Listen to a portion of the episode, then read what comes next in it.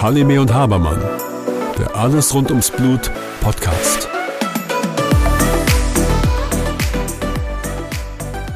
Hallo Björn. Hallo Susanne. Björn, die häufigste Frage, die mir gestellt wird, wenn die Diagnose der Hämophilie gefallen ist, wird mein Kind sportlich aktiv sein? Wird mein Kind Fußball spielen können? Und dabei ist das Kind gerade mal acht Monate alt. Mhm. Das ist aber einer der wichtigsten Fragen, die mir tatsächlich gleich am Anfang gestellt werden. Ähm, gestellt wird, Entschuldigung. Ähm, und da würde ich dich gerne dazu befragen als Orthopäde. Ich meine, du siehst ja wirklich ein Potpourri von ganz verschiedenen Patienten, Altersgruppen. Und wenn wir einfach mal im Kindesalter starten, da sitzt eine Mama vor dir, ähm, wie sollten wir am besten vorgehen? Gut finde ich schon mal, dass du sagst, dass es eine der wichtigsten Fragen ist. Und zwar nicht nur eine der wichtigsten Fragen für den Vater, für die Mutter, sondern tatsächlich auch für mich. Mhm. Und ähm, wenn die Frage kommt, wird mein Kind sportlich aktiv sein, dann kann ich nur sagen, ich hoffe es.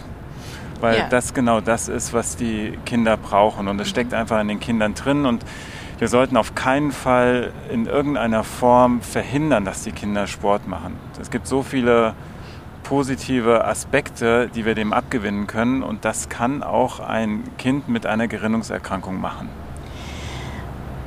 Na, aber da, da schwebt doch auch noch ein bisschen Angst. Wie, wie geht man konkret vor? Geht man mit dem Kind zum, man geht erstmal zum Kindertor und guckt nach, wo ist das Kind im Grunde genommen geschickt, was tut man. Ähm, wenn du siehst, dass das Kind letzten Endes nicht so ähm, koordinativ gut ist, wie, wie stellst du die, ja, eine Motivation her? Was, was sollten Eltern dann machen? Das, das, beginnt ganz früh. Die sollten vor allem ihre Kinder sich bewegen lassen. Das Tolle ist ja, dass Kinder einen extremen Bewegungsdrang haben, sonst würden sie gar nicht erst laufen lernen. Mhm. Wenn sie erst laufen lernen, wenn sie es könnten, dann würden sie gar nicht erst anfangen. Mhm. Und das muss geübt werden. Und da ist schon, im Prinzip ist es schon Sport für die Kleinkinder, wenn die anfangen zu laufen. Ich weiß, du siehst es ja täglich, wie so kleine Kinder laufen, das ist schon extrem anstrengend. Die Muskulatur muss trainiert werden, die müssen ihre Koordination ähm, trainieren. Und ähm, das können wir den Eltern schon sagen. Gucken Sie mal, der macht Ihr Kind macht ja schon die ganze Zeit Sport. Und wir versuchen es eben davor zu schützen. Durch die Zusammenarbeit mit dir eben, dass mhm. die entsprechend mit den Faktoren ähm, äh, abgesichert sind und ähm, dass, wenn sie mal hinfallen, dass es eben nicht zu einer Blutung kommt. Ähm, auf der anderen Seite gehört auch viel Education dazu, die Eltern aufzuklären, wie erkenne ich eine Blutung, dass ich dann auch entsprechend intervenieren kann. Und du hast es eben angesprochen, wenn wir tatsächlich sehen, dass ein Kind ungeschickt ist, dann sollten wir es nicht vor dem Sport schützen, sondern sollten ähm, es geschickt machen, also koordinativ trainieren. Das Kinderturnen ist eine Möglichkeit. Es gibt Physiotherapeuten, die das auch spielerisch unterstützen können, damit die Kinder eben sich frei und frei bedeutet auch ohne drüber nachzudenken, ob ich jetzt hinfalle oder nicht, bewegen können. Perfekt. Haben wir alles hinbekommen? Das Kind ähm, kommt in die Schule, möchte in einen Sportverein. Und dann kommt die nächste Frage, die mir gestellt wird. Welchen Sport kann mein Kind durchführen? Welcher Sport ist ungünstig? Was empfiehlst du dann? Das mhm. nächste, ne? Wir sind ja dann die nächste Stufe dabei. Klar. Ähm, es gibt äh, Sportarten, die sind verletzungsanfälliger als andere Sportarten, mhm. das ist klar. Nehmen wir mal ganz extreme Beispiele wie Rugby oder Boxen, das ist sicherlich sehr, sehr ungünstig. Mhm. Kann man nicht anders sagen. Und dann gibt es Sportarten, die sich irgendwo so in der Mitte befinden. Das sind ähm, Sportarten mit schnellen Richtungswechseln, ähm, wo vielleicht auch mal der Gegner ins Spiel kommt. Auch bei vermeintlich kontaktarmen Sportarten kommt es teilweise zu sehr heftigem Körperkontakt. Mhm. Ähm, und dann gibt es Sportarten mit vermeintlich wenig Verletzungsrisiko, Beispiel Schwimmen. Ne, da kann man sich auch ganz gut ähm, darauf vorbereiten diese Entscheidung können wir als Ärzte und oftmals auch die Eltern leider nicht alleine treffen, was für das Kind ähm, gut ist oder nicht, weil viel auch von dem sozialen Umfeld abhängt. Gehen wir mal aufs Land in ein kleines Dorf und das Einzigste, was die dort haben, ist der Fußballverein. Genau. Dann liegt es nahe, dass das Kind natürlich auch dorthin möchte. Es kann nicht jedes Kind Stand-Up-Paddling auf einem großen Fluss in der Großstadt machen. Das wird nicht funktionieren, auch wenn mhm. es immer so propagiert wird. Mhm. Ähm, sicherlich kann man in der Großstadt mehrere Sportarten anbieten, nur ähm, wie gesagt, der, der Druck auch über den Freundeskreis ist manchmal schon groß. Man kann sicherlich das Kind dahingehend steuern, dass es eben nicht Rugby macht und auch nicht Boxen mhm. macht. Ums Fußball kommt man manchmal bei den Jungs nicht drum herum. Wenn man dann die richtige Sportart gefunden hat, dann ist meiner Meinung nach wichtig, ähm, dass man das Kind auch darauf vorbereitet. Und wenn es, bleiben wir jetzt mal beim Fußball, was ich in keinster Weise aktiv unterstützen würde, aber wenn es denn jetzt unbedingt Fußball spielen möchte, dann müssen wir das Kind so darauf vorbereiten, dass es möglichst dort auch verletzungsfrei durchkommt und das koordinativ eben so weit stärken. Idealerweise wäre, wenn alle Kinder mit Turnen anfangen. Bei dem mhm. Turnen hast du eine Körperbeherrschung, die erlernst du dort und die hilft dir in allen anderen Sportarten weiter. Ich habe Interviews mit verschiedenen Trainern geführt zu ähm, den Sportarten und fast alle Trainer haben gesagt, dass sie ihren Kindern empfehlen, zunächst mal mit dem Turnen anzufangen und sich dann überlegen, in welche Sportart sie gehen, weil sie koordinativ einfach so viel besser sind, diese Kinder. Ähm, und das hilft ihnen dann auch in der zweiten Sportart weiter.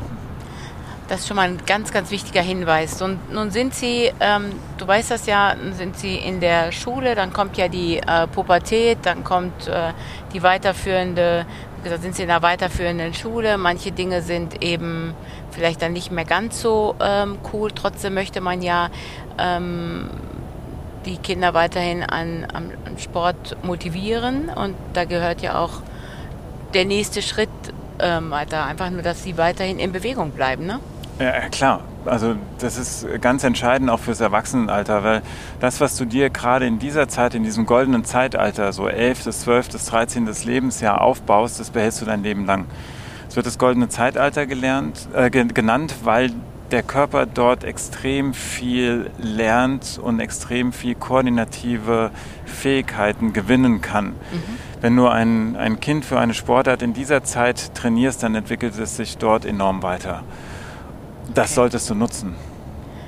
Na gut, das ist ja dann auch tatsächlich die Zeit, ähm, gegebenenfalls, du weißt ja, da kommen ja nicht nur, ähm, wo wir das nutzen können. Du weißt ja, das ist ja so die Vorpubertät, die Pubertätsphase, ja. äh, wo bestimmte Dinge dann auch eine Rolle spielen, das nicht regelmäßige Spritzen und solche Dinge. Und umso wichtiger ist es, glaube ich, in dieser Phase dann ähm, für eine gemeinsame orthopädische Sprechstunde, glaube ich, um dann nochmal die ähm, Kinder ähm, für Sport zu ermutigen. Ne?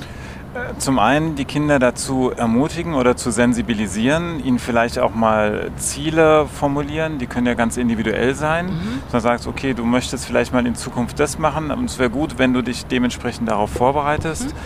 Ähm, oder ein Kind ist in einer Sportart und in dem Alter merken die, auf einmal treten die gegen Gleichaltrige an, die aber zwei Köpfe größer sind als sie und vielleicht schon mal einen leichten Bartwuchs und ein paar Muskeln haben. Mhm. Da werden sie dann ganz schnell umgerannt und dann ist natürlich das Verletzungsrisiko auch groß. Und ich biete dann immer an, gerade in dieser Zeit die Kinder wirklich regelmäßig zu sehen, alle drei Monate, ähm, um mit ihnen zu besprechen, gibt es irgendwelche Probleme, mir die Gelenke unabhängig davon ähm, anzuschauen. Mhm.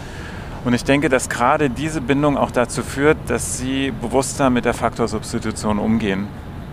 Weil man es einfach jedes Mal thematisiert. Mhm, genau so ist das. Und ich mhm. glaube dann auch ähm, nochmal unabhängig von den Eltern nochmal ähm, und individuell besprechen mhm. kann. Ne? Das ist ja auch nochmal wichtig, das Thema der Faktorsubstitution und zu schauen, ähm, wie äh, adhärent äh, sind die äh, Jungs im Grunde genommen, weil du weißt ja, eine Entscheidung wird ja mit dem Patienten geführt, nicht über den Patienten und für den Patienten, sondern wirklich mit ihm zusammen. Und mhm. da ist ja eine ganz wichtige Phase, dass das auch nochmal an der Stelle nochmal gut kommuniziert wird. Ja, er muss ja innerlich zustimmen. Und wenn ich ihm sage, du hör mal, wenn du jetzt nicht spritzt, dann kann es sein, dass du vielleicht in drei Jahren deinen Sport nicht mehr ausübst.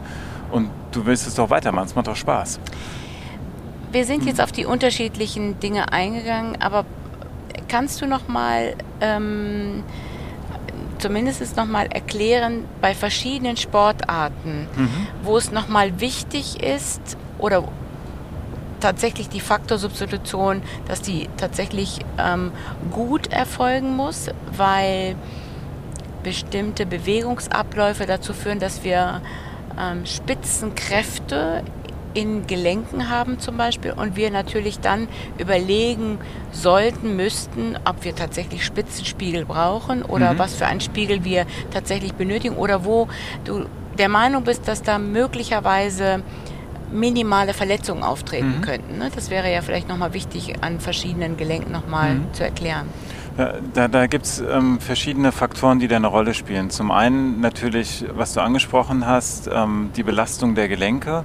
Mhm. Sportarten mit schnellen Richtungswechseln, wo du viel Druck auf das Gelenk bringst. Nehmen wir mal Basketball zum Beispiel als mhm. Sportart. Mhm. Ja. Ähm, da musst du schnelle Richtungswechsel machen. Es geht vor, zurück, links, rechts mit dem Ball. Ähm, da kommt mhm. sicherlich sehr viel Druck zum Beispiel auf die Sprunggelenke. Ne? Das ist das eine. Mhm. Ähm, das zweite ist ähm, der Faktor Zeit. Also wenn du hochintensiv über zwei, drei Stunden trainierst, ja. da brauchst du auch bis zum Schluss deinen guten Faktorspiegel.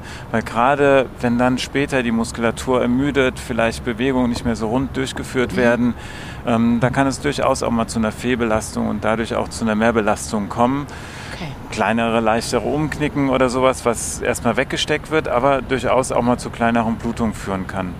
Und dann Faktor Gegner. Wenn du Sportarten ausübst, wo der Gegner durchaus auch mal gegen dich rennt, und das kann auch am Basketball passieren, das muss nicht immer nur Fußball sein, ähm, dann solltest du das natürlich auch mit in deine Bewertung mit reinziehen. Und die sollten schon mit einem hohen Level an Faktor im Blut starten, ähm, damit es auch bis zum Ende reicht ein ganz wichtiger Punkt, den du da gerade angesprochen hast. Das heißt, ähm, wir haben oft empfehlen wir ja ähm, kurz vor dem Sport tatsächlich zu ähm, substituieren, damit wir einen guten Spiegel haben.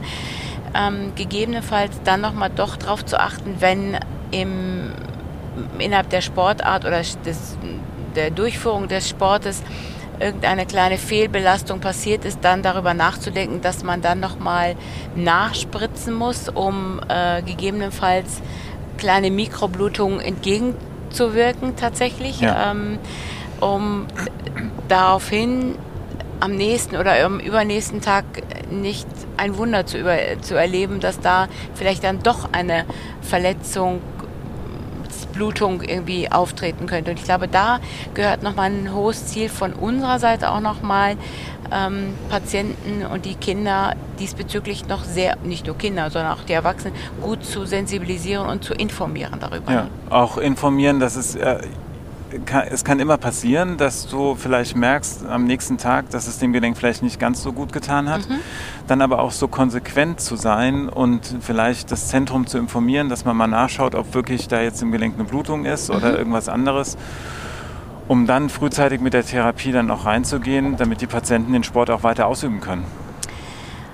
Jetzt gehen wir mal auf einen anderen Fall. Man hat bereits ein vorgeschädigtes Gelenk und ähm, war früher sportlich aktiv oder mhm. wie auch immer und ähm, hat jetzt ein vorgeschädigtes Gelenk, wie zum Beispiel das Sprunggelenk oder auch das Kniegelenk, Ellenbogengelenk, da würde ich gerne mit dir drauf eingehen wollen. Mhm. Ähm, was ist dann zu beachten und ähm, ähm, wie kann man dann bestimmte Sportarten durchführen, was ist zu vermeiden, worauf ist zu achten? Mhm.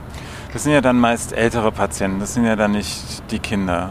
Also genau. in den meisten Fällen sind es ältere Patienten, die dann vorgeschädigte Gelenke haben. Und die werden schon verstehen, nehmen wir mal an, ich habe jetzt ein kaputtes Sprunggelenk, dass Fußball nicht mehr die perfekte Sportart ist mhm. für mich. Und die suchen sich dann natürlich auch Sportarten aus und ähm, die sie mit ihren Gelenken machen können. Ähm, ich frage die Patienten immer, welcher Sport oder welchen Sport sie gerne machen möchten und welcher Sport ihnen Spaß macht, ähm, damit wir dann zusammen überlegen können, wie ist es machbar, dass er oder sie den Sport ausübt. Okay.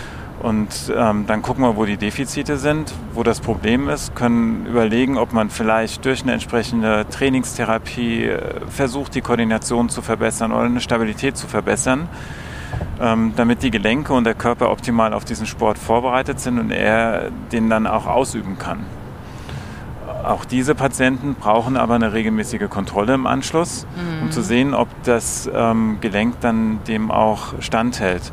Und auch diese Patienten sind aufgrund ihres vielleicht schon eingetretenen Verschleißes äh, oder haben ein höheres Risiko, sie sind gefährdet, dass es zu kleineren Einblutungen kommt, die das dann eventuell vorantreiben, den Verschleiß. Ähm, gibt es unterstützende Maßnahmen, die Sie machen können? Also ähm, gibt es ein Trainingsprogramm? Müssen Sie sich ähm, besser aufwärmen? Sollten Sie Bandagen tragen oder sind Bandagen eher mhm. kontraproduktiv bei solchen Dingen? Ähm, eine Unterstützung, eine Schuhvorrichtung oder was kann man zusätzlich mit an die Hand geben? Mhm, ja, du hast viele Themen angesprochen. Ähm, fangen wir mal ganz unten an. Schuhzurichtung oder auch Einlagen. Ähm, je nachdem kann es durchaus sinnvoll sein, um eine Fehlstellung zu korrigieren, wenn sie denn korrigierbar ist. Mhm. Nicht alle Fehlstellungen mm, sind sinnvoll zu korrigieren. Ich nehme jetzt eine fortgeschrittene Arthrose an. Wenn ich da was korrigiere, dann wirft der Patient die Einlage nach dem Tag wieder raus, mhm. weil es ihm einfach nur wehtut. Mhm. Nur wenn jetzt eine Fehlstellung da ist, die sich vielleicht negativ auf ein Kniegelenk ähm, mhm. auswirkt, dann macht es Sinn, mit einer Einlage oder einer Schuhzurichtung zu beginnen. Mhm. Bandagen machen Sinn vielleicht bei einer Instabilität, dass sie eine gewisse Stabilität ähm, dem Patienten geben. Mhm. Die beste Bandage ist eine gute Muskulatur. Mhm, und ähm, okay. da macht es, ähm, glaube ich, am meisten Sinn, darauf ähm, aufzubauen und die Muskulatur der Patienten eben zu stärken, damit sie in jeder Phase der Bewegung sicher sind und nicht so kleine Instabilitäten haben. Beispiel, das Knie im Einbeinstadt geht immer zur Innenseite weg. Sowas ja. kann ich trainieren, dass das nicht passiert. Okay, das ist ja mal, ja, das, und das machst du individuell bei jedem einzelnen Patienten. Das ist also. Das müsste man dann individuell besprechen. Mhm. Erstmal gucken, wie stabil die sind und dann mhm. kann man denen sagen, okay, es macht Sinn, dass du das und das machst, eben damit du deinen Sport sicher ausüben kannst. Das bedeutet ja im Umkehrschluss, dass jeder Patient, egal welche Gelenkveränderung er hat, ähm, die Möglichkeit hat, in Bewegung zu kommen, zu bleiben ja. ähm, und auch äh, die Bewegung herauszufordern.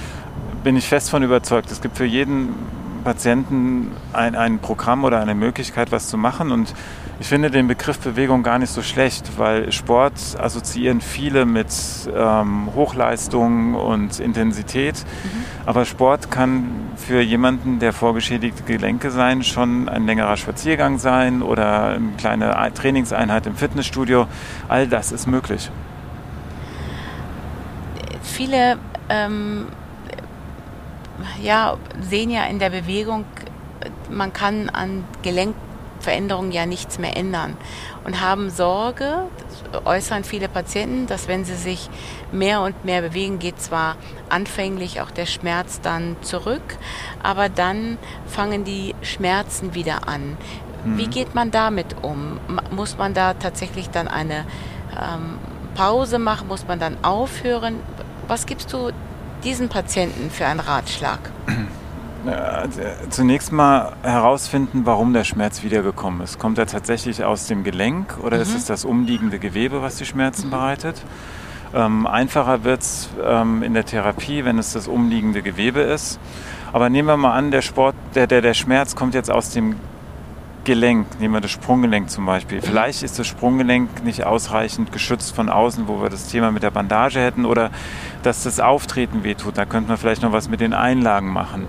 Es ist auch dort wieder eine sehr individuelle mhm. Entscheidung.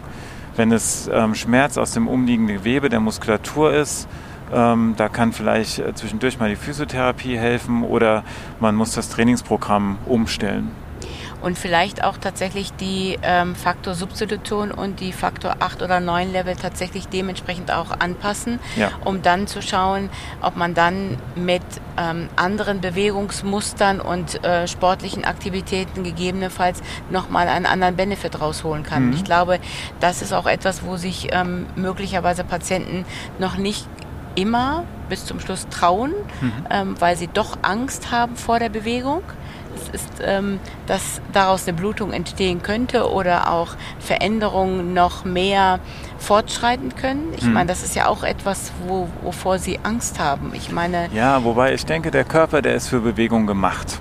Ne? Der ist, die Natur hat den so entwickelt, die hat ihn nicht dazu entwickelt, dass wir Ruhe halten. Und ähm, der Körper profitiert auf allen Ebenen von Bewegung. Und Ruhigstellung hat so viele negative Einflüsse auf alles, auf alle Körperfunktionen, dass Bewegung immer besser ist als keine Bewegung. Dann erzähl doch mal von deiner, von dem einen Experiment. Ich habe das noch nicht mehr ganz im Kopf, wo ein Gelenk äh, ruhig gestellt wurde. Genau, genau. das, das ist ein, ein Tierexperiment. Dazu muss man natürlich stehen, wie man möchte, aber es ist nun mal durchgeführt worden.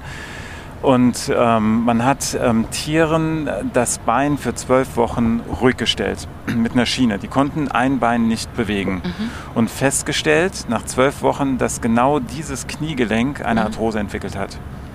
Das heißt, Bewegung schützt vor Arthrose.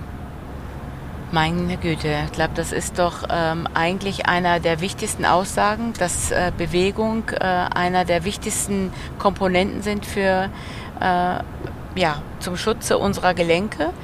Ähm, und äh, das sollten wir auch nochmal sehr, sehr klar unseren Patienten ähm, auf den Weg geben. Angefangen mit unseren Eltern, mhm. dass Bewegung und sportliche Aktivität ähm, gewünscht ist. Unbedingt. Ich danke dir, Björn. Danke dir, Susanne.